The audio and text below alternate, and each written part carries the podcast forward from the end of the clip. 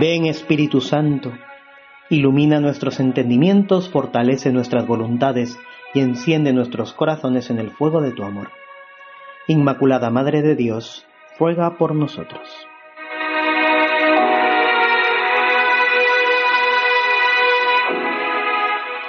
Cuarenta días después del nacimiento del Señor, celebramos la fiesta de su presentación en el templo y la purificación de la Santísima Virgen.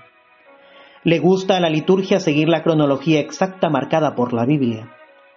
La purificación de las madres y presentación del primogénito en el templo debía cumplirse precisamente a los cuarenta días del nacimiento, según prescribía la ley de Moisés. Esta exactitud cronológica se da también con otras fiestas grandes, como la Encarnación, que se celebra nueve meses antes de la Navidad o la Inmaculada Concepción nueve meses antes de la Natividad de la Virgen María.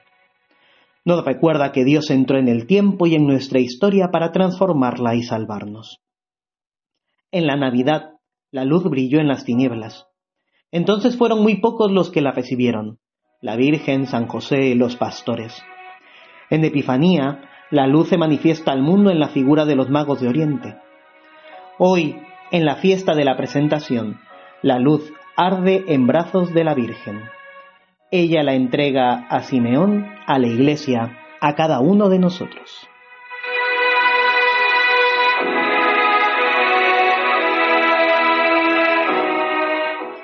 Podemos contemplar esta bella escena de la mano de la semblanza del Padre Morales para esta fiesta.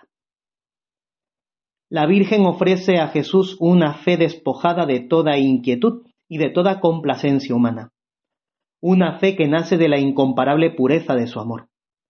Contemplemos embelesados la escena. Ha llegado al templo, está cerquita de San José, estémoslo también nosotros. María levanta al niño en sus brazos, lo eleva al cielo entre sus manos maternales.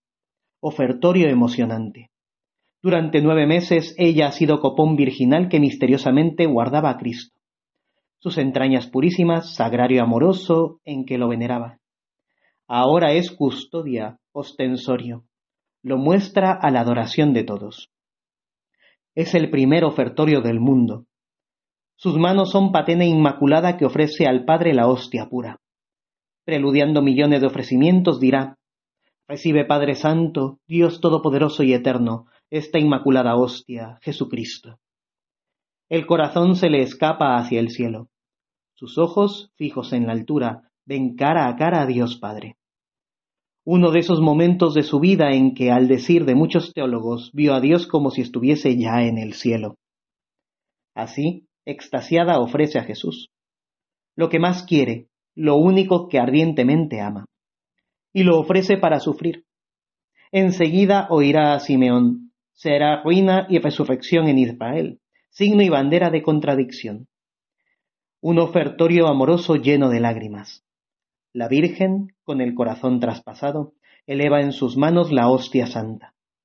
El varón de dolores de Isaías, destrozado por nuestros crímenes, baña en lágrimas los ojos de María.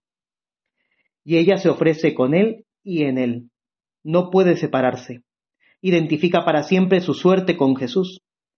La Virgen es modelo de nuestros ofertorios. No podemos dejarle solo ofrecerse en la misa. María sabe lo que le espera se ofrece con prontitud y generosidad. Con él y en él, la mañana del día de la purificación dará a Dios Padre, en unidad con el Espíritu Santo, todo el honor y toda la gloria para la salvación del mundo. La Virgen nos ofrece, con qué indecible amor, triple, triple y única ofrenda. Jesús, ella, nosotros. Única a los ojos del Padre, que contempla toda la familia iglesia. La purificación es María dándonos a Dios, poniéndolo en nuestros brazos, haciendo su papel de madre de la iglesia. Lo inició con pastores y magos, lo repitió con Simeón y Ana, lo realiza con cada uno en este día delicioso. Dejémosla que lo haga. Está deseándolo, pero quiere respetar nuestra libertad. Abramos de par en par nuestros brazos, ella depositará a su Hijo Divino en nuestro corazón. La Virgen ofrece a Jesús niño elevándolo al cielo, y se ofrece con él y en él al Padre por nosotros. Ahora se lo entrega a Simeón, lo pone en sus brazos. Tus hijos, madre, nosotros, nos apretujamos rodeando al santo anciano. Queremos estrecharlo también contra nuestro corazón. María dando a Jesús, regalándolo a sus hijos. ¿Cómo le gusta hacer de madre? Días antes lo había hecho con pastores y magos. Hoy lo hace con toda la iglesia, que lleva en sus manos velas y antorchas en el día de las candelas. Con este simbolismo, la liturgia nos enseña que la luz, Jesucristo, estimula ya a los que caminamos al encuentro del Señor para merecer la vida eterna.